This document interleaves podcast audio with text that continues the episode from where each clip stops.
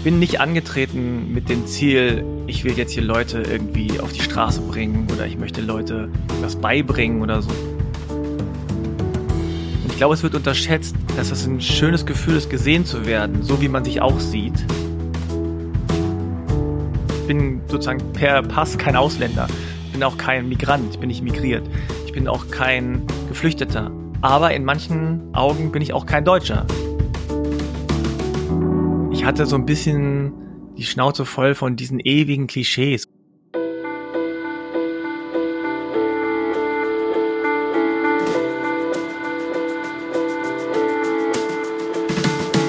Nächste Haltestelle. Die Haltestelle, dein Podcast mit Deep Talk Garantie.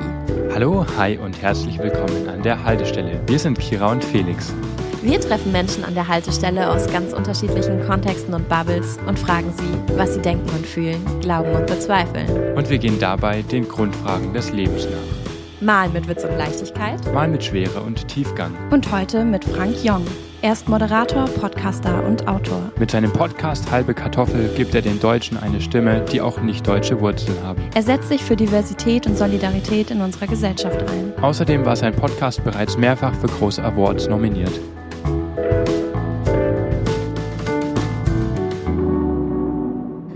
Lieber Frank, vielen Dank, dass du zu uns an die Haltestelle gefunden hast. Von wo kommst du denn gerade zu uns? ja, okay. Also, also schön, dass ich da sein äh, darf an der Haltestelle. Ich muss nur gerade lachen, weil ich so bei Haltestelle gleich so Assoziationen habe, so Bushaltestelle und Jugendliche, die da abhängen mhm. und so. Also, ich war tatsächlich gestern unterwegs mit der Bahn und Streik und allem Pipapo. Mhm. Und bin jetzt froh, dass ich gerade irgendwie bei euch hier an der Haltestelle bin und ein bisschen durch, wie sagt man, abhängen und durchlüften kann. Und ja, sonst komme ich gerade aus der Küche, habe gerade gegessen noch schnell. Oh, das klingt gut. Voller Energie. Ich habe mir eine große Frage gestellt, ganz am Anfang, als ich mich mit dir beschäftigt habe. Du hast deinen Podcast 2016 gestartet. Ja. Wie kommt man darauf, 2016 einen Podcast zu starten. Ich fand es so cool, wie, wie lange es den schon gibt. Magst du da vielleicht einfach mal ganz kurz erzählen, was du machst, aber auch wie du damals überhaupt darauf gekommen bist? Genau, also ich bin ja eigentlich schreibender Journalist. Hm. Also habe bei der Tageszeitung gearbeitet, dann bei so einem Online-Magazin für Running und äh, bin überhaupt Sport interessiert. Mhm. Und dann kam ich äh, drauf, irgendwie Podcasts zu hören über so Basketball-Podcasts, weil ich irgendwie leidenschaftlicher, langjähriger Basketballer bin und dachte so, ah, auch aus journalistischer Sicht, das ist ein cooles Medium, mhm. aber hier in Deutschland noch gar nicht angekommen. Und ja, dann hatte ich einfach äh, Lust, das mal zu probieren. Hab das dann erstmal äh, da in, in dem Redaktionsrahmen mit, mit Laufen, also mit diesem Running-Geschichte ähm, ausprobiert, ein bisschen mit meinem Kollegen. Und dann kam irgendwann so eine, ja, so, so, so eine Anfrage oder so eine Broschüre, äh, man solle sich doch bewerben auf einen Wettbewerb, da hieß äh, Diversity Accelerator, also DIVA vom mhm. Europarat, ein Programm. Und da kam mir dann die Idee, ach so, guck mal, ich könnte doch einfach irgendwie mit Leuten sprechen, die so sind wie ich. Also irgendwie Deutsch, aber nicht Deutsch und so. Weil es ging halt um mehr Diversität in den Medien bei diesem Programm. Ja, da habe ich mich da beworben und wurde dann auch ausgewählt äh, als eins von zehn Projekten europaweit. Ja, cool. Und da gab es dann Workshops und so ein Kram und ein bisschen Geld auch. Und so habe ich dann gestartet, 2016. Und es ist wirklich so, ich sage immer die gleiche Geschichte, aber 2016, November, glaube ich, hatte Spotify einen deutschsprachigen Podcast. Ach. Nur damit man so ein bisschen wieder checkt. Das ist krass. Was für eine Podcast-Zeit das auch war. Ja, voll. Und ich musste noch so Tutorials äh, machen, so mit so Screenshots und allem möglichen äh, auf Facebook. Auch da merkt man, dass die Zeit vorangeschritten ist. Wie man so einen Podcast überhaupt hört und wo und ob das was kostet und was das überhaupt ist. Ja. Viele haben mich gefragt, was ist das nochmal genau? Also es hat sich viel getan. Aber das kann ich mir vorstellen, weil ich das bei mir auch selbst erlebt habe. So, also ich weiß noch, Felix, wie ich zu dir gesagt habe, ne, Podcast, also das ist mir irgendwie zu wortlastig, das ist so gar nicht ja. mein Fall. Ich höre lieber nebenbei Musik. Und das trifft heute gar nicht mehr zu. Also so, ich höre immer noch gerne Musik, aber ich höre auch gerne Podcasts. Schon verrückt, wie man da echt so einen Turn hatte in der Gesellschaft und äh, auch bei sich selbst. Aber lustig, dass du das sagst, weil als ich angefangen habe, haben viele gesagt, boah, so eine Stunde irgendwie so ein Gespräch zu hören. Mhm mach doch lieber 15 Minuten, äh, mach doch lieber YouTube. Mhm. Und dann dachte ich so, ja, dann ist es weder ein Podcast noch das, was ich machen möchte. äh, ich kann ja nicht eine Lebensgeschichte auf 15 Minuten irgendwie zusammenfassen oder, oder mhm. lieber über 15 Minuten über sein Leben sprechen. Und Ja, aber da war noch diese Denke, ah, Aufmerksamkeitsspanne zu gering und ja, ja. so, warum soll man irgendwie so zwei random Leuten zuhören und so, das hat sich sehr geändert. Mhm. Magst du vielleicht mal ganz kurz pitchen, mit welchem Projekt du damals dort gewonnen hast? Ja, das war ja halbe Kartoffel, also das war genau das Projekt. Äh, da hatte ich mm, nur die Idee und habe dann eine Folge gemacht, bevor wir uns das erste Mal getroffen haben. Das war in Lissabon und äh, hatte dann meinen Kumpel Adil den ich aus dem Studium kenne, der äh, marokkanische Wurzeln mhm. hat, gefragt, lass mal machen. Und dann haben wir das gemacht. Er wusste auch nicht, was das ist, ein Podcast. so geht's dann auch los. Und ich hatte auch weder noch weder Musik noch ein richtiges Cover. Es war nur so, ein, so, so, ein, so eine Pilotfolge, um das mal auszuprobieren. Und die ist tatsächlich bis heute auch ungeschnitten. Weil ich damals noch gar nicht wusste erstens, dass man das machen kann, zweitens, ja. wie das geht. Und ich hatte nicht mal ein Mikro, also ja. alles geliehen. Und ja, deswegen ist die erste Folge tatsächlich so, wie wir geredet haben. Voll cool. Was man im Endeffekt ja bei dir erfährt, du lädst halbe Kartoffeln ein, Menschen über ihre Lebensgeschichte zu erzählen und, sag ich mal, ungefiltert, unbeschönigt einfach Lebensgeschichten wahrnehmen.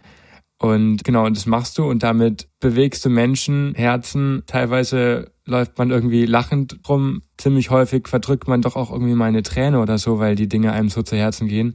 Also hier vielleicht gleich am Anfang unseres Podcasts schon mal eine dicke, dicke Hörempfehlung für den Podcast. Danke. Ich habe mich dabei gefragt, wie bist du auf dieses Thema dann 2016 gekommen? Weil davor, du hattest eine Festanstellung, du warst Sportjournalist. Hast du mit diesem Medium-Podcast irgendwie auch eine Stimme für dieses Thema gefunden? Oder wie kam es dazu, dass, sag ich mal, dass dieser andere Themenschwerpunkt sich dann in deinem Leben, sag ich mal, eingestellt hat? Ja, das ist eine gute Frage. Also ich sage darauf oft, dass ich schon immer was mit Migrationshintergrund machen wollte. Ne, also so angelehnt an das, ich wollte schon mal was mit Medien machen. Hm. Mit Medien hatte ich da schon zu tun. Und es ist aber schon so, dass du so viel erlebst äh, auf alltäglicher Ebene, äh, dass man immer dann das Gefühl hat, so, ah, ich müsste mal. Das haben wir ja alle ganz oft. Ne? Ich müsste mal, man sollte eigentlich, mhm. ähm, warum mache ich nicht? Ja. wusste aber nicht so richtigen Ansatz.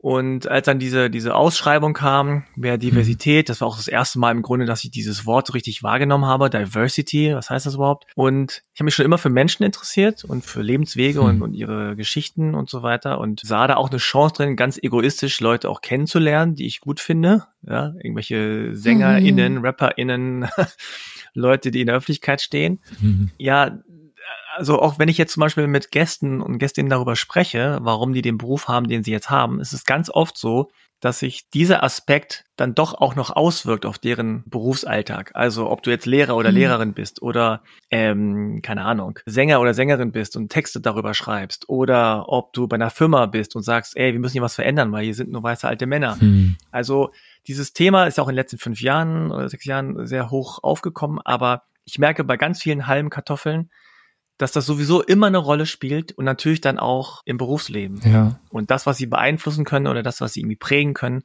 dann auch versuchen zu prägen. Und im Grunde war es bei mir dann auch so ähnlich. Stand der Name von Anfang an fest? Also, weil der ist ja schon so ein bisschen auch äh, so, weiß nicht, selbstironisch oder so. Ja. Aber ja, der stand von Anfang an, ja? Ja, der stand von Anfang an, aber ich hatte wirklich Schwierigkeiten, weil natürlich am Anfang mh, hm, wollte ich, dass der Podcast irgendwie cool klingt und dann hatte ich viele englische Begriffe, mhm. aber das ist natürlich irgendwie Quatsch, wenn es um deutsche Identität auch geht, irgendwie so einen englischen Begriff zu benutzen. Mhm. Dann natürlich wisst ihr ja auch, wenn man irgendwie Deutsch, irgendwas Deutsch benennt, dass das dann auch ganz oft in die falsche Richtung geht. Mhm. Deswegen habe ich so Synonym versucht zu finden für Deutsch und dann kam dann irgendwie auf Kartoffel und dann kam man irgendwie auf halbe viele missverstehen den Begriff auch, denken, dass ich irgendwie ein halbes, also dass ich halb Deutsch, halb mm. Koreanisch bin im Sinne von Vater ist so und Mutter ist so. Das ist bei mir nicht der Fall.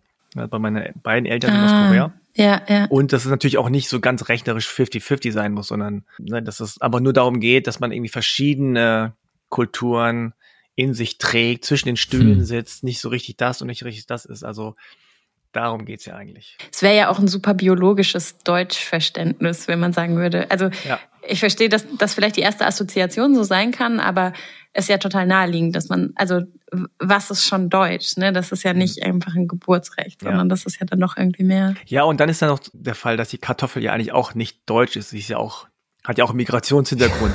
ne? und, äh, total, ja, stimmt. Ja, ja. Und viele verstehen auch nicht, dass ich mich selber so benenne. Dann gibt es auch welche, die dann sagen, öh, Kartoffel ist aber ein Schimpfwort und es ist ja, es ist ja voll auch selber Rassismus, was du da machst. und dann sage ich, ja, ich meine mich ja selber. Mhm. Dann, oh, ach so. Wie findest du ähm, oder anders, ich, also seit 2016 gibt es deinen Podcast, du hast eine immense Kraft auch für diese Gesellschaft. Also ich glaube, dass das einfach nicht zu überschätzen ist, was du da machst. Also ich glaube, dass das mega, mega wertvoll einfach ist für den politischen Diskurs, für den gesellschaftlichen Diskurs. Und jetzt gerade, wir haben irgendwie äh, diese krassen Demonstrationen im Hintergrund, ähm, diese Bewegung, also das Gefühl, dass die Mitte der Gesellschaft oder wie auch immer man das nennen möchte, irgendwie so ein bisschen aus dem Dornröschenschlaf erwacht. Mhm. Siehst du da auch ein bisschen deine Rolle ja, da sowas aufrechtzuerhalten oder da auch irgendwie für Aufklärung zu sorgen und Menschen immer wieder auch zu sensibilisieren, dass, dass es halt wichtig ist, für Demokratie einzustehen, für Akzeptanz, Toleranz einzustehen? Ja, also ich habe da ja auch eine Entwicklung durchgemacht in den letzten Jahren, seit ich den Podcast mache. Mhm. Also ich hätte mich früher als nicht politischen Menschen bezeichnet. Also ich war nie besonders Na, politisch. Spannend. So. Ja. Ähm, und seitdem habe ich mich natürlich, schöne Wort, politisiert. Hm. Äh, Im Sinne nicht, dass ich mich jetzt total auskenne, was das da überall im Bundestag und, und in welchen Gesetzen äh, vonstatten geht, hm. sondern dass ich das Gefühl habe, dass das Privatleben und das, was man macht, natürlich auch reinspielt in, in demokratische Ideen oder in, in, in dem Alltag in der Gesellschaft mhm. sozusagen.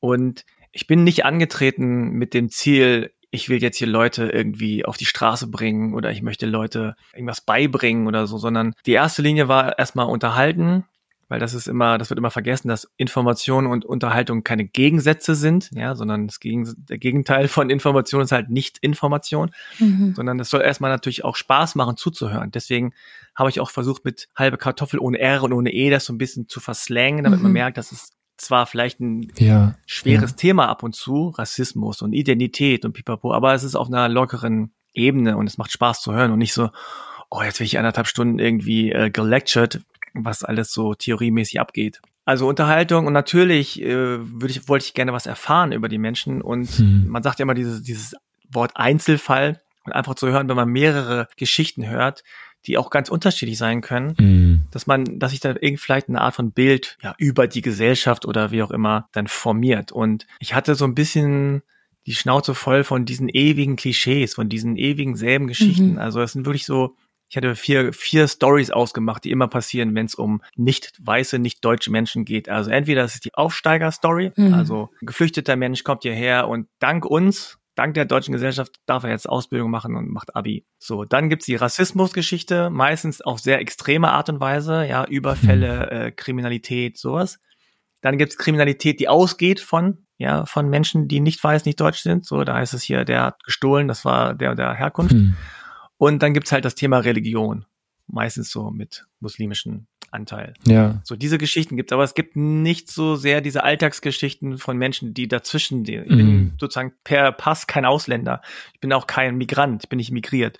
Ich bin auch kein Geflüchteter. Ja. Aber in ja. manchen Augen bin ich auch kein Deutscher. Äh, weil ich weiß noch, dass ich, ich bin ein bisschen älter, äh, älteren Jahrgangs, früher war ich halt Jahrzehnte, Jahre lang war ich einfach ein Ausländer. Mhm. Obwohl ich Deutschpass habe, hier geboren bin und so weiter. Aber es war mal ja der Ausländer oder der Chinese oder der Asiate. Mhm. Und ich wollte einfach sozusagen die Lebenswelt der halben Kartoffeln und das in Anführungszeichen auch alltägliche ein bisschen rausstellen. Ja. Und nicht immer nur diese extremen Ränder mhm. äh, der Geschichten. Darum ging es mir eigentlich. Und dann hat sich natürlich das auch äh, entwickelt. Äh, gab es auch George Floyd, dann gab es verschiedene Anschläge, Halle und Hanau mhm. und München und keine Ahnung was. Und dann gab es noch eine weitere Ebene. Und dann mit dem Aufstieg der AfD und so, da ja. kam das dann alles so ein bisschen zusammen. Ja. Ja, man kann eigentlich nicht mehr nicht politisch sein. Eben. Du hast ja gesagt, du warst jahrzehntelang sozusagen nur der Ausländer und ich meine, in der Retrospektive kann man das irgendwie auch immer gut ähm, so differenzieren. Aber eigentlich ist es ja super schwer, sag ich mal, Fremdzuschreibung und Selbstzuschreibung auch immer auseinanderzuhalten. Wer warst du in deiner Wahrnehmung? War für dich immer klar, nein, ich, ich bin deutsch und ich lasse mir das nicht wegnehmen von Menschen, die keine Ahnung haben und die meinen jetzt über mein Leben irgendein Narrativ auszusprechen, wo sie überhaupt nicht die Autorität dazu haben? Oder war das für dich selber auch eine innere Entwicklung zu sagen, dich davon frei zu machen und zu sagen, so, und ich erzähle jetzt bewusst diese Geschichten, damit ihr seht, Deutschsein ist so viel mehr als was auch immer? Ja, ich muss immer dazu sagen, dass ich also älter bin. Also ich bin Jahrgang 76. Mhm. Also das sage ich immer deshalb, weil sich in den letzten 20 Jahren natürlich auch viel äh, also ist viel passiert. Mhm. Und wir haben jetzt ein bisschen auch Wörter dafür und wir sprechen drüber und es gibt sowas wie Vielfalt und Diversität und anti dies und anti das. Damals, als ich jünger war, da wussten die Leute, also so auf der Straße, so die Normal People sozusagen, die wussten nicht, dass es Korea überhaupt gibt. Ja. Das ist jetzt auch nicht ausgedacht, das kann man sich vielleicht auch jetzt mit dem Korea-Hype gar nicht mehr vorstellen.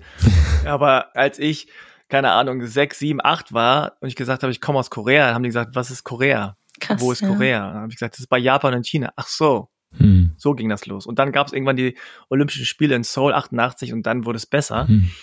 Aber wir hatten keine Worte für das, was irgendwie mir passiert ist oder anderen passiert ist. Hm. Also natürlich gab es Wörter wie Rassismus und äh, rechts ja. und links und so, das gab es natürlich schon. Aber diese ganzen Mikroaggressionen, allein dieses Wort habe ich erst in den letzten fünf Jahren gelernt. Hm. Diese kleinen Dinge, wo alle immer gesagt haben, naja, ist mhm. doch nicht so wild und ach, wo andere drüber gelacht haben, ist doch nur ein Witz und dies und das. Das hinterlässt die ganze Zeit immer so ein komisches Gefühl. Mhm. Äh, und man weiß dann nicht, wohin damit oder was man damit macht oder warum man sich so mhm. fühlt. Das heißt, es herrscht eine absolute Sprachlosigkeit, was das angeht. Und dann ist der normale Effekt ist natürlich so, okay, ja, dann bin ich deutsch. Und dann sagen alle so, nee, wo kommst du her? Und Karate und Jackie Chan oder, oder damals Bruce Lee. Und dann ist so, ja, okay, wenn mich alle so sehen, dann bin ich halt hier. Mhm. Ja, dann bist du auf der anderen Seite. Und dann ja. habe ich auch Taekwondo ja. gemacht und ähm, habe dann versucht, irgendwie so ein bisschen so der, der Koreaner zu sein. Und dann bist du aber in Korea oder du hörst von irgendwelchen Leuten hier in Deutschland so, oh, du kannst ja die Sprache noch nicht mal richtig. Dann ist es so, die sagen zwar, ja, ja, du bist Koreaner, aber trotzdem fühlst du dich auch nicht so richtig wohl hm. immer. Und denkst so, okay, was ist denn jetzt? Und dann ist es halt so, ja, gut, toll. Dann will mich halt keiner, dann lässt man es so ein bisschen liegen. Mhm. Äh, und dann kommt es irgendwann wieder, spätestens dann, wenn du Kinder kriegst. Mhm. Und dann merkst, ah, überlegst, ah, wie sieht das Kind aus? Was wird das Kind erleben? Welchen Namen gebe ich dem Kind? Mhm. Ja, so, damit es bestimmte Sachen erlebt oder nicht erlebt. Das ist interessanterweise bei der Unterschiedlichkeit meiner GästInnen, auch der herkunftsmäßig, ist das bei sehr, sehr vielen ähnlich. Mhm. Also man kann das fast am Alter schon so ein bisschen klar machen. Äh, natürlich ist man mit 14 noch nicht total so, so woke und dass man alles checkt. Ja, selbst heute nicht. Und in der eigenen Entwicklung macht man in der Pubertät natürlich andere Sachen durch, als jetzt, wenn man kurz vor einer Geburt steht ja. oder, oder, oder Partnerschaft äh, ist oder so. Aber es ist relativ ähnlich, dieses, ähm, dieser Werdegang. Wie würdest du sagen, in diesem Weg, also du, du, auf der einen Seite interviewst du Menschen, die sich sehr verletzlich zeigen, aber du selbst hast ja, also in, in dem Buch People of Deutschland auch, also du hast, du zeigst deine eigene Lebensgeschichte auch. Wie gehst du mit Verletzlichkeit um und wie bewahrst du dir eine gewisse Weichheit oder hast du dir einfach irgendwann so eine harte Schale zugelegt? Ah, das ist eine gute Frage. Also, ich hatte am Anfang des Podcasts tatsächlich äh, bisschen Schwierigkeiten, mich generell überhaupt zu zeigen. Hm. Also hart oder weich, egal, einfach überhaupt. Hm. Erstens natürlich geprägt von so einer asiatischen Mentalität im Westen, ne? also hm. bleib besser unsichtbar, bleib im Hintergrund, sei fleißig, mach deine Bildungsgeschichten so, ne? so dieses nicht auffallen, das war ja so ein bisschen das Credo. Hm. Dann als Journalist, so wie ich es gelernt habe noch, stellst du dich nicht in den Vordergrund, sondern du bist so ne, der, der, der Hintergrundreporter so. Und dann habe ich aber relativ schnell gemerkt beim Podcast, das ist anders, weil ich, ich bin sozusagen das, das verbindende Element ja. zwischen Gast und HörerInnen. Ja. Wenn die Leute mich nicht mögen oder ich sozusagen irgendwie nicht vorkomme, mich nicht zeige, dann können die keine Verbindung aufbauen und dann hören die das nicht. Hm. Ja, so peu à peu habe ich mich da so ein bisschen rausgetraut und ein bisschen mehr gezeigt, auch auf Social Media und so ein bisschen so unangenehm, aber okay. Hm. Und dann merkt man aber tatsächlich, dass es einerseits natürlich für einen selber gut tut, wenn man einfach so sein kann, wie man ist äh, und sich nicht verstellen muss weil das ist halt super anstrengend, immer, immer so tun, als ob. Mhm. Und dann auch gemerkt, dass das eigentlich auch eine große Stärke ist. Mhm. Also die Momente, wo man dann selber äh, vulnerabel ist, ja, das sind eigentlich meistens die Momente, wo andere auch connecten können. Weil das anerkannt wird, dass das nicht so einfach ist zu sagen, ja, ich mache Therapie oder ja, mir ging es da nicht gut oder ja. Äh, ja, ich hatte Probleme. So, das ist immer schwerer zu sagen, als, nee, es war alles cool, alles, alles nice. so, und jeder struggelt und jeder hat irgendwie Probleme. Hm. Und wenn man hört, ach, die anderen haben auch Probleme, dann geht es einfach auch ein bisschen besser manchmal. Weil man denkt, ach, ich bin nicht alleine mit dem Gedanken oder mit dem Gefühl oder mit dem Problem. Ja, war das für dich wie so ein zweites Erwachsenwerden, weil man ja irgendwie Fragen, die man sich teils auch schon mal gestellt hat, vielleicht auch nochmal stellt. Also gerade wie, wie zeigt man sich, was erzählt man da und du hast jetzt deinen Jahrgang ja auch schon erwähnt, auch in einem, in einem fortgeschrittenen Alter, wo man sich, also wo man sich die Fragen vielleicht auch nochmal neu stellt. Also wer bin ich und wie stelle ich mich da, was ja vielleicht irgendwie auch gerade so in der Pubertät und so vorkommt oder so in den 20ern oder so, wo man sich nochmal neu erfindet. Wie, wie war das für dich da dann? Ja, ich würde jetzt nicht sagen, dass ein zweites Erwachsenwerden war, aber es war vielleicht nochmal eine neue Art der Auseinandersetzung mit einem selbst. Hm. Und interessanterweise, wenn ich so Feedback bekomme und die Leute Dinge loben oder kritisieren, also meistens tatsächlich einmal loben, weil ich viel, krieg nicht so besonders viel Kritik, glücklicherweise. Aber auch die Kritik selbst, dass mhm. wenn ich das Gefühl habe, die sehen mich und die erkennen das, was ich kann oder nicht kann, das ist schon interessant, dass das ein gutes Gefühl ist, selbst wenn es vielleicht manchmal dann auch kritisch war, weil ich dann das Gefühl habe, okay, ich bin anscheinend authentisch genug, dass die Leute bestimmte Sachen sehen, die ich habe oder nicht habe. Und ich glaube, es wird unterschätzt, dass das ein schönes Gefühl ist, gesehen zu werden, so wie man sich auch sieht. Hm. Und natürlich manchmal, idealerweise, wenn man Lob bekommt, hm. auch noch Sachen sehen, die man selber vielleicht auch nicht so sieht, weil man natürlich auch biased ist oder selber sich immer vielleicht ein bisschen zu kritisch sieht und man denkt, hm. ach guck mal, es haben ganz verschiedene Leute über Jahre hinweg immer wieder dieselben Sachen gesagt, von denen ich jetzt nicht sicher war, ob ich das kann oder bin. Mhm. Und dann, naja, dann muss es wohl stimmen, so ungefähr. Dann, dann kriegt man irgendwann Selbstbewusstsein und denkt sich, ach so, es ist ja nett. Weil es ist ja auch so, leider sind wir in so einer Gesellschaft, wo, wo wir nicht so viel Feedback geben. Also vielleicht durch Social Media ist das vielleicht viel stärker geworden, mhm. aber man geht ja nicht jetzt Freunden, Bekannten und sagt so, Ich mag übrigens, dass du immer so empathisch bist oder gute Fragen stellst. Einfach so. Ja. Im tieferen Gespräch macht man das vielleicht, ja. Oder wenn Leute ein bisschen getrunken haben, so ein bisschen mhm. äh, da so locker sind nachts. Mhm. Aber äh, ja, das ist eigentlich schade, weil natürlich schön ist, wenn man Feedback bekommt und das auch wichtig ist, um das zu integrieren in sein eigenes mhm. Narrativ. Ja, das stimmt. Das sind dann irgendwie Dinge, an denen man anknüpfen kann und irgendwie, ja, die dann irgendwie auch die Stärken, sag ich mal, ausbauen kann. Genau. Ist das mit ein Grund, dass du auch äh, mittlerweile ja in Schulen gehst und Workshops gibst und anderen Leuten ja auch irgendwie Anteil gibst von dem Wissen? Also das, das, wo du Feedback kriegst, das ist ja auch, also das bringt dich ja auch weiter. Und ist das mit ein Grund, dass du gesagt hast, ich halte es nicht nur für mich, sondern ich gehe jetzt auch raus und schule andere wiederum darin? Also mh, erstmal, ich mache total gerne irgendwie so Arbeit mit Jugendlichen, weil ich mich selber immer noch auch im hohen Alter irgendwie identifiziere mit Jugendlichen und selber noch so bestimmte Struggles kenne oder irgendwie, ja, ich kann das gar nicht schlecht erklären, aber es, es ist auch irgendwie total empowernd und, und total irgendwie schön zu sehen, wie Jugendliche so, ja, dieses Coming-of-Age-Ding, ne, wenn die so sich, mhm. man sieht so ein bisschen diese Struggles und man sieht noch irgendwie so, ja, da ist noch, da ist noch irgendwie viel im Gange, äh, und die sind so ein bisschen auf der Suche und irgendwie macht es Spaß, mit denen zu arbeiten. Also ich, ich habe da total ähm, Freude dran. Ja, wenn man denen was mitgeben kann oder wenn und ich und es geht mir gar nicht darum, dass ich sage, ich will jetzt hier irgendwelche zukünftigen PodcasterInnen ausbilden, ja. sondern es geht mir einfach darum, dass die Spaß haben und dass die gerade im Podcast machen auch immer ihre eigene Stimme sozusagen finden. Also wenn ich mhm. so Podcast-Workshops mache, dann mache ich nicht, sage ich nicht, die sollen mal irgendwelche Nachrichten einsprechen oder so, ich, sondern es geht viel um Gespräche und es geht viel um Zuhören, es geht viel um so seine eigene Stimme nochmal hören. Das ist auch mal so ein ganz cooler Moment, wenn die zum ersten Mal die Stimme über ein gutes Mikrofon auf Kopfhörer hören, dann ist es immer so ein Wow-Effekt bei allen und sie mhm. einfach dann merken, wow, das bin ich, das so gleichzeitig ist natürlich so, oh, wie klinge ich und so weiter, aber in Auseinandersetzung mit der eigenen Stimme ist das witzigerweise immer so, dass man erst denkt, oh nein, ist ja peinlich und so und dann sage ich immer, ja, aber alle anderen hören dich so, wie du dich gerade gehört hast. Mhm. Also für uns ist das nicht neu und dann ja, finden sie ihre Stimme dann und alle merken, es macht Spaß zu reden. Mhm. Das ist durchweg eigentlich. Alle sagen, es macht, hat Spaß gemacht, einfach zu labern, zu reden, sich zu unterhalten, zuzuhören und ja, und manche sind halt richtige Talente. Mhm. Und ich glaube einfach, das macht mir irgendwie Freude. Aber ich glaube auch, ich hatte früher auch überlegt, ob ich Lehrer werde, meine Zeit lang also Sportlehrer und so. Ja, irgendwie macht es mir Spaß, mhm. denen was zu machen. Also es geht gar nicht so sehr um darum, dass ich jetzt den anderen was beibringe, sondern die bringen mir auch immer wieder was bei. Mhm. Ich werde dann auch mal wieder so komisch geerdet oder so, so ein, ich krieg dann immer so ein, weiß nicht, wie ich das sagen soll, aber ähm, Also auf jeden Fall, wenn ich das zwei Tage mache, dann bin ich immer so ganz sentimental und denke so, ach, ciao und mhm. wer weiß, wie ihr in zwei, ja. drei, vier Jahren seid. Ähm, und die sind so, ja, ciao, große Pause. und ich immer so, vielleicht sehen wir uns nie wieder. Also, aber ja, also ich bin ja immer so ein bisschen wehmütig mhm. und die sind dann immer so, okay, nächste Stunde.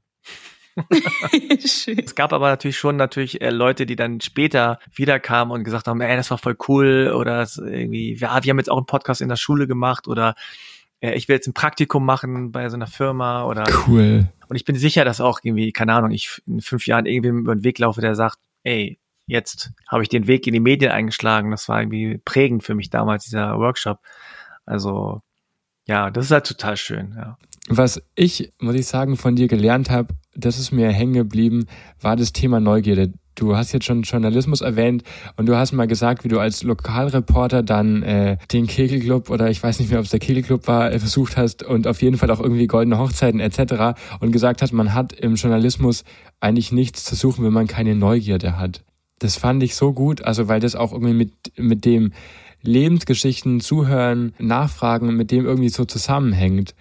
Wie kann man diese Neugierde wecken? Weil ich frag, habe mich so auch gefragt, wie kann Verständigung passieren? Und Journalismus will ja irgendwie Verständigung auf der einen Seite und Aufklärung auf der anderen Seite. Und ich glaube, dass da Neugierde irgendwie so ein, so ein Verbindungsglied ist. Wie kann man diese Neugierde wecken? Wie findest du da immer wieder was? Ja, also muss ich kurz nachdenken. Also ich glaube schon, dass idealerweise gute JournalistInnen immer die sind, die neugierig sind und offen sind. Also offen auch die Fragen, die sie haben, sich anders beantworten zu lassen, als das, was sie sich vorstellen. Hm. Weil viele tatsächlich dann doch irgendwo hingehen und sagen, äh, ich habe meine Geschichte schon im Kopf, so wäre sie ideal, so wäre wär sie cool. Hm. Und wenn sie dann nicht so ist, dann versucht man das so hinzubiegen oder man sagt dann, ja, dann halt nicht. Mhm. Also im Lokaljournalismus, das Gute war schon, dass man irgendwie teilweise, jetzt blöd gesagt, aus nichts was machen musste. Also wenn du ja. dann irgendwie in Bad Deckenstedt bist und du denkst, du gehst so raus und da passiert aber nichts, du musst aber eine Seite füllen, dann musst du, dann musst du irgendwas finden. Ja? Und das ist auch nicht so schwer, diese, äh, nicht so leicht. Also diese, diese Suche nach Themen, das ist auch Arbeit. Mhm. Das ist nicht mhm. nur so, oh, ich guck mal einfach, ich bin neugierig, ich gucke mal, sondern mhm. man muss halt schon irgendwie Gespür haben, fast schon detektivischen Gespür, wo könnte es denn überhaupt eine mhm. Geschichte geben? Und wie kann ich sie so darstellen, dass es nicht konstruiert ist, sondern einfach auch interessant, ja? Und also, wie kann man die wecken? Ich glaube, ganz wichtig ist einfach, und das ist leichter gesagt als getan, ist halt diese Offenheit, dass man irgendwie das Gefühl hat, ich könnte auch als junger Mensch in so einem, hm. in so einem Medium wie Zeitung, wo die Leserschaft so Ü50 war, und ich war damals bei der Braunschweiger Zeitung. Und wenn du in Braunschweig einen jungen Menschen gefragt hast, liest du die Zeitung, haben die nur gelacht, weil das ist so ein, für die war das ein Käseblatt, so, ja. Da kann man natürlich immer abwerten, oh, wieso soll ich jetzt zu einer dir anderen Hochzeit gehen, so, weil hm. ist unter meiner Würde, so, ja. Warum soll ich jetzt hier irgendwie über die grüne Woche schreiben?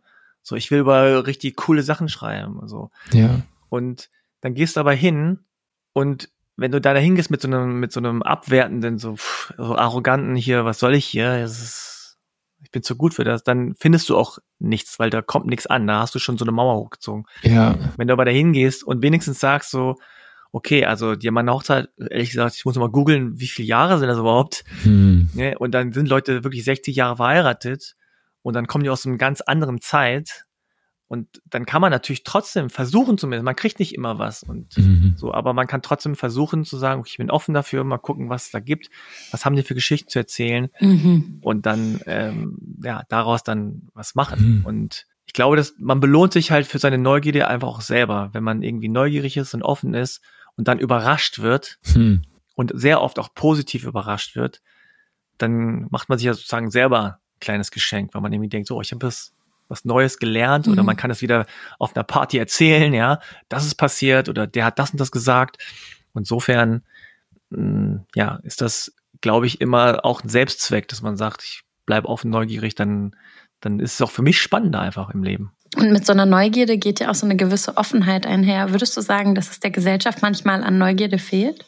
Ja, ich glaube, es fehlt an Neugierde, weil man oft in seinem Alltagshamsterrad vielleicht verfangen ist, also ist vielleicht gar nicht böse gemeint sozusagen. Ich bin ja auch nicht immer die ganze Zeit offen und neugierig auf alles und jeden.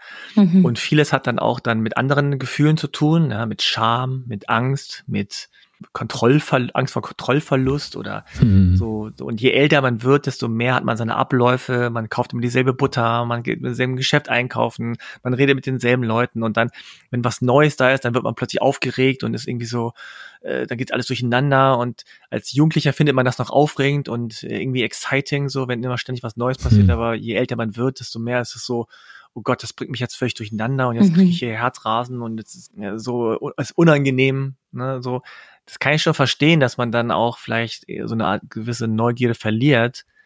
Äh, aber ja, wenn man dann immer wieder so Begegnungen hat, ja. die dann so was, was Neues hervorbringen, ohne dass es jetzt vielleicht unangenehm ist oder dass man irgendwie seine Angst überwinden muss.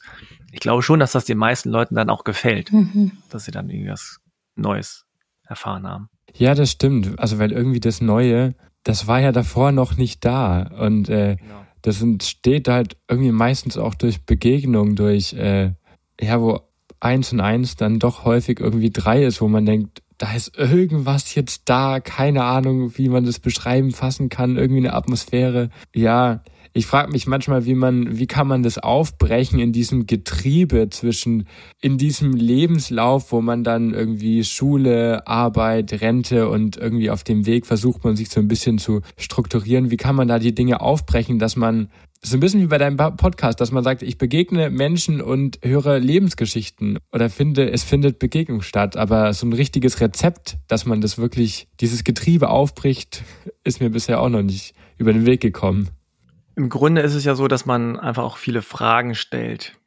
und offen ist auch, und da sind wir auch schon fast wieder beim Thema so Vorurteile, Stereotypen, Klischees. Hm. Es ist natürlich auch schwierig, manchmal neue Sachen zu integrieren in sein Denken und sein Narrativ und ja. womöglich auch bestimmte Dinge so völlig auf den Kopf stellen, ja, wie so wie der alte weiße Mann jetzt nach irgendwie 30, 40, 50 Jahren feststellt, so, hm. warte mal, jetzt jetzt regt es plötzlich alle auf, dass ich irgendwie das und das sage oder das und das mache. Das haben wir schon immer so gemacht. Das geht ja in diese Richtung. Anstatt zu sagen so, ach krass, hm. das ist eine neue Generation, die Sprache entwickelt sich, also ist ja interessant. Was, warum ist das so? Ich verstehe es noch nicht. Erklär's mir. Ist es so, äh, was ist denn das jetzt für ein Quatsch? Und das ist ja vielleicht auch eine normale Reaktion, weil hm. man muss das ja erstmal integrieren. Ja. ja. Und äh, also was, was du jetzt sagst, zum Beispiel, wie kann man Leute neugierig machen? Also mhm. ich merke das tatsächlich im Alltag im Grunde fast jeden Tag, wenn ich mit Leuten in, in Berührung kommen, mehr als jetzt an der Kasse oder so. Ja, ja, ja. Weil ich im Grunde so ein wandelndes Nicht-Klischee bin. So.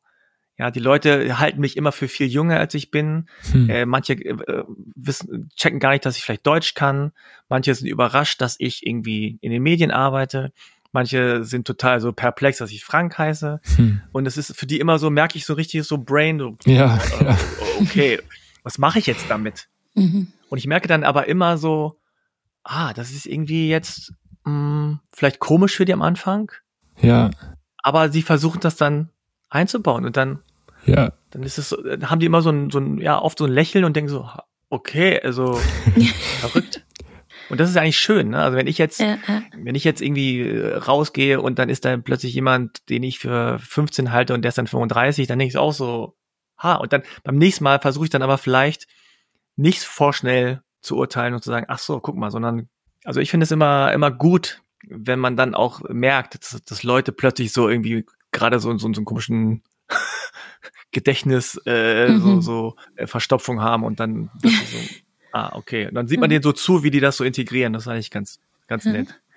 Aber wie ist das für dich? Weil ich, also das ist überhaupt nicht vergleichbar. Und ich will, ich will überhaupt nicht sagen, ich kann mich da in dich reinfühlen, weil das steht mir überhaupt nicht zu. Aber ich weiß noch, dass ich letztens an der S-Bahn-Station mit meiner Tochter war und ich war ungeschminkt und äh, keine Ahnung. Und dann hat mich ein Mann gefragt, ob ich äh, die Mutter wäre oder ob das meine Schwester wäre. Weil ich wäre ja eine sehr, sehr junge Mutter. Und das, also ich war ganz schön perplex. Ich wusste auch gar nicht, was ich sagen sollte, weil so eine junge Mutter bin ich jetzt auch nicht. Aber ich sah scheinbar sehr jung aus in dem Moment. Und das war jetzt mal so eine Erfahrung. Aber wenn du sagst, dass dir das ja immer wieder so geht, dass du ein wandelndes Nicht-Stereotyp bist sozusagen, dann ist das ja eine sehr ähm, euphemistische Beschreibung dafür, dass du erlebst, dass Menschen dich in Schubladen stecken, aus denen du dann ganz schnell wieder hüpfst, weil du da nicht reinpasst. Und das hast du dir ja nicht ausgesucht, sondern das ist irgendwie eine Fremdzuschreibung, mit der du irgendwie umgehen musst. Und ich glaube, du, also so wie ich dich wahrnehme, nimmst du das sehr konstruktiv an und gehst damit irgendwie einen coolen Weg und veränderst damit auch Menschen und Gedanken und trägst damit einen unfassbar coolen Teil zu dieser Gesellschaft bei. Aber erstmal ist es ja auch einfach, es geht um deine Identität, es geht um dich. Was macht das mit dir? Ja, das hast du schön, schön gesagt. Das ist tatsächlich natürlich sehr euphemistisch zu sagen, so, ich bin jetzt hier irgendwie so ein äh, Nicht-Stereotyp und das soll auch nicht irgendwie so klingen, als wäre ich jetzt so voll der, voll der bunte Vogel, der jetzt hier so äh, gegen alle äh, Konventionen geht, sondern du hast recht, ich meine schon natürlich, dass ich merke, dass ich in Schubladen bin und dann da wieder so raushüpfe oder auch nicht. Ähm, und das ist natürlich genau die Situation von halben Kartoffeln, das dann irgendwie heißt mhm. so, oh, sie sprechen aber gut Deutsch oder was, sie haben Abi oder äh, warum sitzen sie in der ersten Klasse, die zweite Klasse ist doch da mhm. drüben. Sowas erleben wir ja tagtäglich, ja. Krass. Und äh, tatsächlich muss ich auch sagen, manchmal gehe ich da konstruktiv und humorvoll um und manchmal äh, habe ich lautstarke Streitereien. Also mhm. ich bin da nicht so vielleicht cool oder lässig, wie es manchmal so rüberkommt, sondern hm. also ich hatte auch schon sehr unschöne Szenen, hm. wo ich dann auch einfach keinen Bock habe und äh, dann auch vielleicht auf eine Art und Weise reagiere, die nicht cool ist. Also mh. Hm.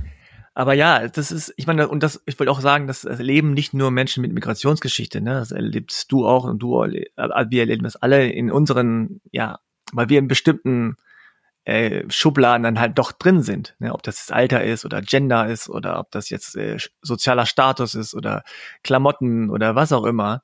Wir haben ja alle unsere Geschichten, wo wir das Gefühl haben, wir sind nicht akzeptiert oder nicht respektiert. Hm. Und also das Gute ist ja, dass man als halbe Kartoffel wohl oder übel lernt, so ein Radar zu entwickeln ja. und auch zu entwickeln, was denkt die andere Person über mich gerade. Mhm. So manchmal liegt man damit auch falsch, aber oft ist es so ein Ah, so wie bei der Frage, bei dieser klassischen Frage, wo kommst du eigentlich her? Die kann so oder so gestellt werden und man checkt eigentlich sehr schnell, ist jemand wirklich interessiert oder ist das nur so eine Kategorisierungsfrage? Mhm. Und dieser Radar und dieses, ähm, dieses, dieser Sensor, den auch eigentlich alle Frauen haben, weil die auch nochmal so eine zusätzliche Ebene haben, bin ich hier sicher. Mhm. Das haben Migranten oder Menschen mit Migrationshintergrund natürlich auch sehr oft. Erstmal die Frage, bin ich hier mhm. überhaupt sicher? Deswegen ist es wichtig zu gucken, so, wer ist da noch im Raum? Ja. Und ähm, so, ne, Frauen zum Beispiel checken ja immer, wenn sie abends sind, wie komme ich da hin, wie komme ich da wieder weg, äh, ist das sicher oder nicht, sind da andere Leute, fahre ich mit irgendjemandem zusammen. Männer sind dann aber so oft, ja, ist halt ein dunkler Park, na und? Ja. So. Und das äh, macht man sich oft natürlich nicht klar, wenn man nicht in derselben Situation steckt. Hm. Und es ist auch manchmal super anstrengend und man wünschte sich einfach so manchmal, ich, ich könnte einfach nur irgendwo sein. Mhm. Und das merkt man dann immer oft, das merkt man bei Frauen, aber ich mache diese Parallel oft immer, weil es dann vielleicht viel noch klarer wird. Es ist dann schon einfach anders, wenn man nur als Frau unter Frauen ist. Dann hat man einfach so ein, es gibt ein, einfach eine, eine ganze Ecke, die einfach so aufatmen kann. Mhm. Ja, und bei Menschen mit Migrationsgeschichte ist es auch oft so, dass man, ah, hier muss ich mich nicht erklären. Und hier muss ich nicht irgendwie die ganze Zeit auf der Hut sein vor bestimmten Dingen. Natürlich gibt es auch da irgendwelche toxischen Geschichten, ohne Frage, aber deswegen redet man, redet man ja oft so, so von, von Safe Space neuerdings. Dieser sichere Raum, den man einfach zwischendurch mal braucht zum, zum Durchatmen. Ja. Und so, oh, okay, alles klar, jetzt hier hier bin ich nicht der Asiate, sondern die sind alle asiatisch oder äh, hier bin ich nicht die die eine Frau, die dann irgendwie von allen angeglotzt wird. Na, na, hat die einen Freund, kann ich daran oder nicht oder dies und das. So, das alles spielt ja immer eine Rolle und oft merkt man es dann erst, wenn man das dann nicht hat und dann so einen sicheren Space hat und dann sich umguckt und denkt, ah, cool, hier kann ich das mal loslassen. Du hast es jetzt schon öfters erwähnt, sicher sein, vielleicht auch irgendwo ankommen. Und ähm, ich hatte bei dir gelesen, dass du dir zumindest kurz die Frage gestellt hast, ob du dir auch einen koreanischen Pass holst. Was brauchst du, um dich sicher zu fühlen? Natürlich äh, keine Regierung äh, der AfD, aber das ging mir irgendwie durch den Kopf, weil wenn man sich, also wenn man diese diese Frage hast du dir wirklich in nochmal einer ganz anderen Dringlichkeit gestellt, als ich sie mir irgendwie stellen muss, wenn ich sie mir denn überhaupt stellen muss. Also von daher, das ist ja wie wie gehst du mit dieser Sicherheitsfrage nochmal um, die eine deutlich existenziellere bei dir ist? Also ich muss sagen, ich habe noch nie in meinem Leben mich so unsicher gefühlt, was so die Gesellschaft und die Regierung angeht, unter der wir uns womöglich dann irgendwann befinden. Also ich hatte nie dieses Gefühl, ich muss jetzt irgendwo auswandern, weil hier bin ich nicht sicher. Hm. Und auch jetzt, wenn ich jetzt wirklich alles auf eine Karte setzen müsste, würde ich sagen, nee, wir schaffen das. Also wir schaffen das schon, dass dass es hier sicher bleibt für die meisten. Aber es, also ich war selber erschrocken, dass ich diesen Gedanken zumindest mal kurz hatte. Und in meiner, äh, meinem Umfeld, also dem migrantischen Umfeld sozusagen, haben das, würde ich sagen, alle, dass sie zumindest drüber nachdenken, ja, wo, wo könnte ich denn überhaupt hingehen, wenn? Und bei mir wäre es dann halt wahrscheinlich, also wenn jetzt wirklich so alles kaputt geht, wäre es wahrscheinlich dann schon Korea, weil das dann nochmal eine ganz andere Gesellschaft ist. Du kannst ja jetzt nicht sagen, ich gehe geh nach Österreich oder so, weil das dann sehr nah dran ist und dann so. Aber also ich war selber erschrocken, dass ich mir diese Frage überhaupt gestellt habe. Und dann auch dich drüber klar werden, dass man natürlich zum einen Privileg hat, einfach einen deutschen Pass zu haben. Also Menschen, die keinen deutschen Pass haben, haben dann nochmal eine andere Art von Unsicherheit und Angst. Ja. Und dann aber auch ähm, ja, also dann einfach auch klar zu werden, was so ein Pass bedeutet. Hm. Also was so Staatsangehörigkeit bedeutet. Ja. Und dass man idealerweise, also man kann eigentlich sozusagen einen Privilegcheck machen, wenn man noch nie drüber nachgedacht hat, was so ein Pass wert ist, dann hat man das Privileg, dass man einfach einen guten Pass hat. weil es gibt so viele schlimme Sachen, die damit einhergehen. Als ich das gepostet habe, weil ich habe jetzt tatsächlich erst im letzten Jahr Weihnachten, habe ich erst gecheckt, dass ich mal Koreaner war auf dem Pass. Ich habe immer gedacht, sehr viele Jahre lang, dass ich einfach in Deutschland geboren bin und einen deutschen Pass bekommen habe, weil meine Eltern schon einen deutschen Pass hatten. Aber so war es gar nicht. Bin erst mit sechs, sieben eingebürgert worden. Mhm. Und ich wusste davon nichts, dass ich eingebürgert worden bin. Und das habe ich dann gepostet und äh, es kamen sehr viele Nachrichten zurück, die dann geschrieben haben, ja, ich wusste es auch nicht. Ich habe es erst bei meiner Hochzeit erfahren. Ich habe es erst dann erfahren. Ja. Und ich habe zum Beispiel eine Zuschrift, die hat gesagt, mein Vater ist gestorben und wir mussten zu seiner Beerdigung die Einbürgerungsurkunde vorlegen. Krass. Also selbst im Tod musste man, musste er, musste man beweisen, dass er deutsch ist. Boah. Warum auch immer, keine Ahnung, was dafür. Und das ist schon so, ja, ein bisschen bitter einfach. Dass ja. man dann immer wieder merkt, Moment, was ist eigentlich, sind sie eigentlich auch überhaupt richtiger Deutscher? So, ne? Und mein Bruder musste es bei der Hochzeit, musste er die Einbürgerungsurkunde vorlegen, da hat er es dann erfahren. Und ich habe geheiratet, bei mir hat keiner gefragt. Und da denkt man auch so, okay, hä? Ja, das ist auch noch Willkür dabei. Also, ja. Aber ich glaube, da ist dein Podcast und alles, was du tust, auch einfach nicht zu, also was ich vorhin gesagt habe, ist es einfach von enormem Wert, weil ich das, also ich glaube, dass es gesamtgesellschaftlichen Unterschied macht, einfach diese Geschichten zu erzählen. Also weil wir hatten jetzt auch eine Folge, da ging es um Mutterschutz für alle und darum, dass ähm, Frauen in der Selbstständigkeit, wenn sie schwanger sind, eigentlich allein gelassen sind, weil es keine Strukturen dafür gibt. Und ich glaube, das ist halt irgendwie die Chance dieser Entwicklung der letzten Jahre, dass man durch Podcasts, durch Social Media oder so, dass man auf einmal auf Themen aufmerksam machen kann und da einen politischen Druck erzeugen kann, der der vorher ungehört war. Hm. Und ich glaube aber auch im Einzelnen. Also wenn ich gucke in meiner eigenen Familiengeschichte, meine Mama zum Beispiel, die hat jetzt auch Podcasts für sich entdeckt. Und damit wird ihr auf einmal eine Bildung geöffnet, die ihr vorher verwehrt geblieben ist. Und ich glaube, das ist eine krasse Chance, die wir haben. Und glaube ich auch eine, also da, ich glaube, da darfst du auch deinen Einfluss gar nicht gering schätzen oder so. Ich glaube, das ist so krass, was du da gesamtpolitisch, aber auch bildungstechnisch für einzelne Leute da bewirken kannst, wie du da irgendwie so den Unterschied machst. Das finde ich richtig cool. Ja, danke. Das war auch eine Erkenntnis, die mir schwer kam, aber auch immer wieder gespiegelt worden ist, so dass man halt Einfluss hat und dass man, dass Leute sich bedanken, dass sie viel gelernt haben und dass sie selber was auf die Beine gestellt haben gab auch viele PodcasterInnen, die gesagt haben, ich habe deinen Podcast gehört und dann kam mir erst der Gedanke, so, ey, das können wir auch machen. Und dann beeinflussten die wieder andere Leute und so weiter. Also es ist ja so eine Domino-Kette. Und da ist mir auch erst aufgefallen, dass ich immer auch dieses Gefühl hatte von, ja, irgendwer anders müsste doch mal und ich, und ich hänge mich dann dran. Ja. Und dass das vielleicht auch so ein, ist, ob das auch so ein deutsches Ding ist, ne, weil so, so Selbstständigkeit und Start-up-Sachen, es ist eher in Deutschland so, wird eher so nicht so gern gesehen, sozusagen, ist vielleicht eine neuere Entwicklung, wo es besser wird, aber als ich in der Schule war, da hat keiner gesagt, ey, der macht doch ein Start-up oder macht deine eigenen Ideen oder so, dann ist es immer so, find eine Firma, die dich nimmt und bleibt da dein Leben lang so, das war so hm. ein Vibe und ja, ja, also überhaupt, ich sage immer, ich mache das immer fest an diesem Wort Inspiration. Also ich war in meiner Kindheit oder Jugend, glaube ich, nie inspiriert. Ich kannte dieses Wort nicht. Es war mir, es war sowas Amerikanisches. Ja. Ich hatte nicht das Gefühl, dass ich inspiriert wurde oder werde. Ja. Zumindest nicht von Dingen aus Deutschland. Aber vielleicht wurde ich es, aber ich habe es nicht so benannt. Ich habe aber noch weniger dran gedacht, dass ich vielleicht andere inspirieren könnte zu irgendwas. Das war mir so fern. Das war so richtig so, hä, ich? Wieso denn ich? So, wer bin ich, dass ich andere Leute äh, inspirieren kann? Womit denn? Mhm. Und jetzt ist es halt immer so, dass ich irgendwie Leute, oder dass ich auch das Gefühl habe, dass wirklich jeder und jede irgendwie Leute inspirieren kann und können, ja. Mhm. Und dass auch dieses Wort, was so im Deutschen auch manchmal so, so, so, so stark wirkt, so pathetisch, so Inspiration, so, ja. Aber ich glaube, genau, genau das ist es. Irgendwie so ein, so ein kleines äh, Fünkchen irgendwie rübersenden und dann wird da was angefeuert und dann entsteht da Feuer und dann wird's da warm und dann kommt da wieder ein Fünkchen darüber und dann immer so weiter. Ja, das ist durch Social Media und durch Podcasting natürlich einfacher geworden, womöglich. Und das ist auch cool, dass es jetzt immer mehr Leute auch tun. Hm. Ich glaube, wir kommen langsam zum Schluss, aber ich meine, es hat so ein bisschen schon, ist schon angeklungen an dem, was du gerade gesagt hast. Aber vielleicht auch gerade in den politisch bewegten Zeiten, in denen wir stecken. Also wenn dir etwas Hoffnung macht auf eine bessere Zukunft, was ist das? Was macht dir Hoffnung? Also mir macht Hoffnung, dass ich das Gefühl habe, dass ich immer noch nicht den Glauben an die Menschheit verloren habe. Also ich glaube immer noch an das Gute im Menschen und ich glaube immer noch daran, dass die Mehrheit der Leute gute Intentionen haben. Das ist, glaube ich, wichtig, weil zwischendurch, wenn man die Nachrichten liest und hört und sieht, geht einem das oft verloren. Aber ich bin ja aus der Medienbranche und ich weiß auch, dass das alles natürlich Extreme sind. Ja, das ist dieses äh, Mann beißt Hund Ding. Also Hund beißt Mann ist keine Nachricht, weil das normal ist. Aber Mann beißt Hund ist eine Nachricht. Und wir, wir hören ständig immer, das passiert, das passiert. Aber wir müssen uns klar werden, das sind Extreme. Das sind die, das sind die Sachen, die nicht gewöhnlich sind.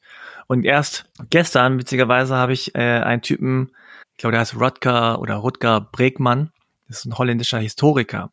Und der hat gesagt, und das hat mir wirklich nochmal so einen Boost an Hoffnung gegeben, der hat gesagt, rein historisch und rein wissenschaftlich erwiesen sozusagen an der Menschheit ist der Fakt, dass wir bessere Menschen sind, dass, die, dass es mehr bessere Menschen gibt als schlechte. Ja, und dass wir, äh, zum Beispiel, er hat er dieses Beispiel gemacht, Herr der Fliegen, ja, wo dann Leute, Jugendliche auf einer einsamen Insel und dann äh, mhm. so am Ende metzeln die sich alle ab und so weiter und ganz schlimm alles. Das passiert in Hollywood, das passiert in Filmen, aber er meint, es ist wirklich mal passiert auf einer Insel Tonga und das ist was ganz anderes rausgekommen. Die haben 15 Monate, sechs Jungs, 15 Monate zusammen gelebt und sich geholfen und sind Freunde geworden und so weiter. Also die Wissenschaft zeigt, anders als die Medien oder auch die News, die Nachrichten, dass eigentlich Menschen insgesamt eher gut sind und sich helfen als, als nicht. Ja. Und ja, das gibt mir Hoffnung. Vielleicht eine, bevor wir die letzte große Frage stellen, aber eine ähm, Frage, die ich dir auf jeden Fall noch stellen wollte. Wen würdest du unbedingt in deinem Podcast noch interviewen wollen? Auf wen dürfen wir uns denn bei dir noch freuen? Ja, also, ah, da ist natürlich auch so, ne, was ich auch vorhin gesagt habe, manchmal sind die, von denen man es nicht erwartet, die für wirklich viel interessanteren Gesprächspartner als die, die man selber irgendwie gerne da hätte. Aber ich hatte große Lust noch auf Teddy, mhm. Teddy Comedy sozusagen. Mal gucken, ob das noch klappt. Oh ja. ja, ich hatte auch schon mal angefragt und es war, also ich meine, er ist viel beschäftigt und äh, äh, ich glaube, er ist auch nicht so immer da drauf aus, seine Geschichte zu erzählen, aber ja, ich bin zuversichtlich, dass es irgendwann noch klappt. Wir drücken die Daumen, also auch aus persönlichem Interesse. Ja, Mensch, hab ganz lieben Dank schon mal an dieser Stelle. Ich nehme echt viel aus diesem Gespräch mit. Ich fand es schön, wie du gesagt hast, dass du das Wort Inspiration erst noch in deinem Leben entdecken musstest oder gefunden hast. Und ich fand auch irgendwie schön, wie du so diesen Horizont aufgemacht hast von dass du älter bist, als du aussiehst und älter als viele denken und dass du deshalb auch irgendwie so eine krasse Entwicklung wahrgenommen hast in der Gesellschaft. Also was ja was begriffliche Ausprägungen angeht, also das, dieses differenziertere Denken, dass das irgendwie auch erst über die letzten Jahre so zugenommen hat und was das auch mit dir und deinem Leben macht. Und auch irgendwie ist das ja voll die Hoffnungsperspektive darauf, was noch alles werden kann. Also wenn ich überlege, 2016 ist früh für einen Podcast, aber ist ja eigentlich trotzdem noch nicht so super lange her. Und was sich seitdem alles entwickelt hat und getan hat, da bin ich irgendwie hoffnungsvoll für das, was noch kommt in den nächsten Jahren. Und ich danke dir, dass du uns Anteil genommen hast oder äh, dass du uns mit hineingenommen hast in deine Neugierde und in deinem Interesse daran, Menschen und ihre Geschichten zu entdecken. Und das machst du nicht nur im Großen in deinem Podcast, wo das irgendwie klar das zentrale Thema ist, sondern das spürt man dir auch ab, wenn du über deine Workshops redest und über die Zeit, die du in Schulen verbringst. Das finde ich richtig, richtig cool. Wir stellen ja in diesem Podcast immer wieder ganz verschiedene Fragen, aber am Ende geht es uns immer auch darum, ja, sich damit zu beschäftigen, was die Menschen beschäftigt sozusagen. Und am Ende des Podcasts möchte ich dir deshalb die Frage stellen, die ich immer allen stelle. Und zwar, gibt es eine Frage, die dich gerade rumtreibt? Etwas, was dich total beschäftigt? Das muss nicht über deinem ganzen Leben stehen, auch wenn wir es Grundfrage des Lebens nennen, sondern darf jetzt temporär an dieser Haltestellensituation sozusagen gerade was sein, was dir irgendwie nachgeht. Gibt es so eine Frage bei dir und wie lautet die? Ja, ich stelle mir natürlich immer jeden Tag viele Fragen. Äh, also tatsächlich bin ich ja also in meinem Alter jetzt in der Mitte, also idealerweise in der Mitte des Lebens angekommen, bin ich schon drüber hinaus. Und ich stelle mir so langsam auch immer mehr die Frage äh, des Alterns, also ne, wie man älter wird, was man tun muss, damit man nicht so schlecht altert, mhm. wie man später im, im, Alter lebt.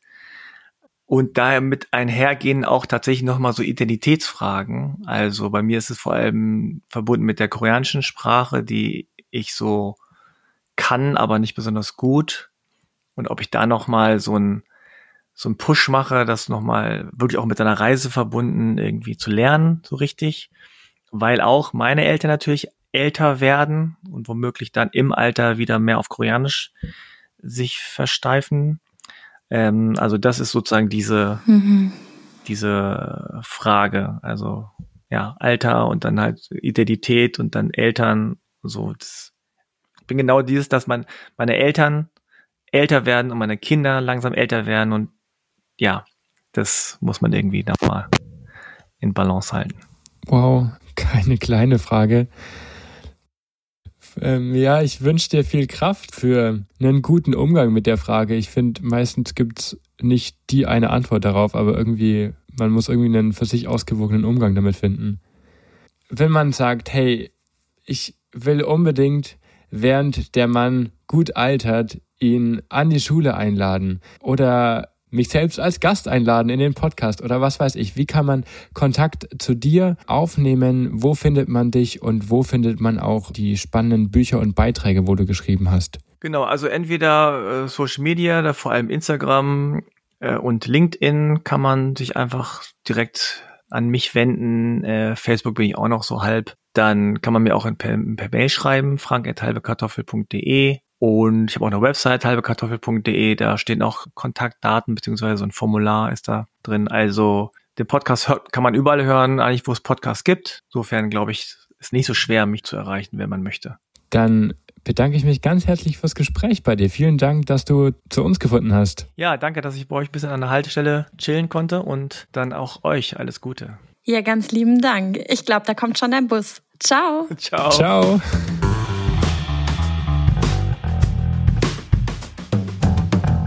Und Felix, was bleibt für dich an der Haltestelle? Für mich bleibt dieses große Gefühl von Offenheit, was sich bei ihm irgendwie durchzieht, von dem er berichtet hat und dieses Thema Neugierde. Er hat diesen ganz, ganz starken Satz gehabt, man belohnt sich für seine Neugierde selbst, als er von Lokaljournalismus geschrieben hat und von teilweise Situationen, wo es einfach sehr schwierig ist, was rauszukitzeln. Und so geht es einem ja oft, dass man irgendwie denkt, mhm. was mache ich jetzt hier, wo bin ich hier gelandet? Und dann dieser starke Satz, man belohnt sich für seine Neugierde selbst. Und diese Neugierde hat ihn ja dann auch dazu geführt, nochmal einen ganz anderen Weg einzuschlagen. Ne? Also am Anfang vor allem Sportjournalismus hm. und jetzt ja irgendwie viel mehr noch die Auseinandersetzung mit seiner Identität. Das finde ich schon, also diese Neugierde geht echt weit, sag ich mal, und das finde ich richtig cool. Und er hat es ja auch so als detektivisches Gespür äh, beschrieben. Ja wo ich mir denke, ja, das eben nicht abgeschlossen zu sein, nicht abgeregelt, sondern offen zu sein, das mhm. hat ihn irgendwie weitergeführt. Aber ja, genau, er macht sich damit auch verletzlich. Ja, das ist voll gut, dass du es ansprichst, weil das ist so mein zweiter Punkt, den ich irgendwie gerne mit reinbringen würde.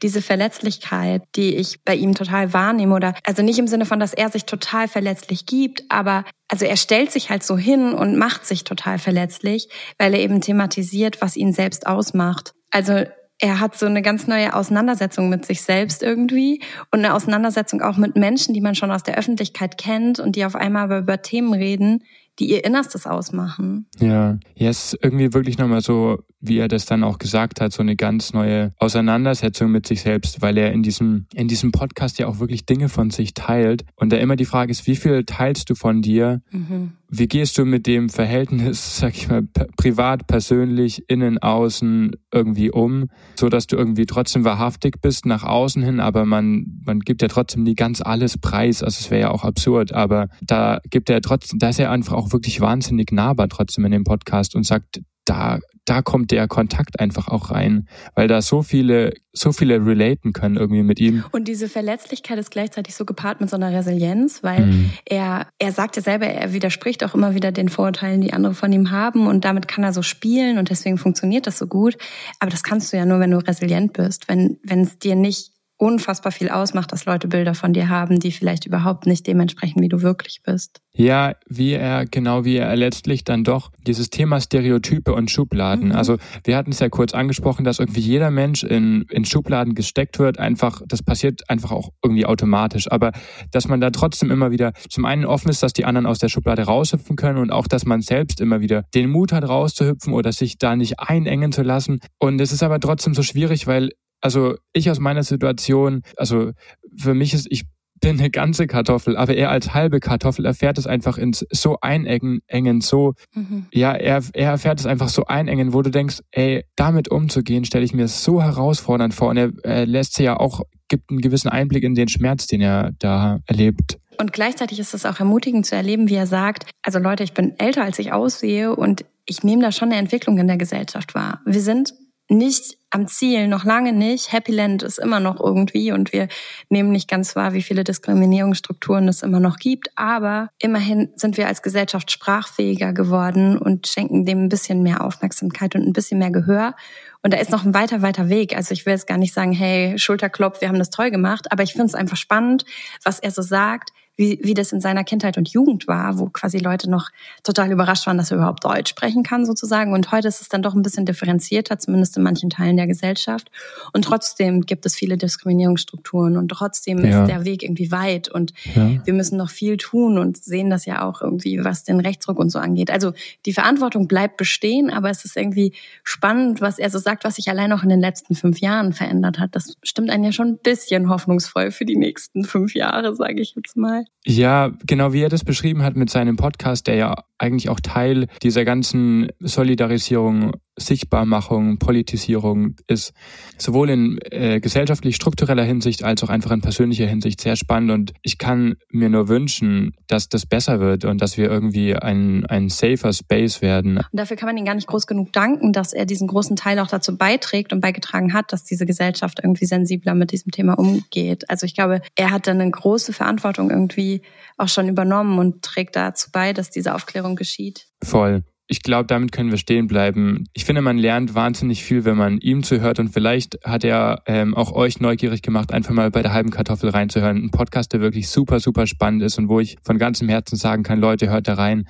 Da werden, ja, wir haben es im Podcast erwähnt, ganz, ganz starke, bewegende, tiefe, auch teils lustige, traurige Geschichten erzählt.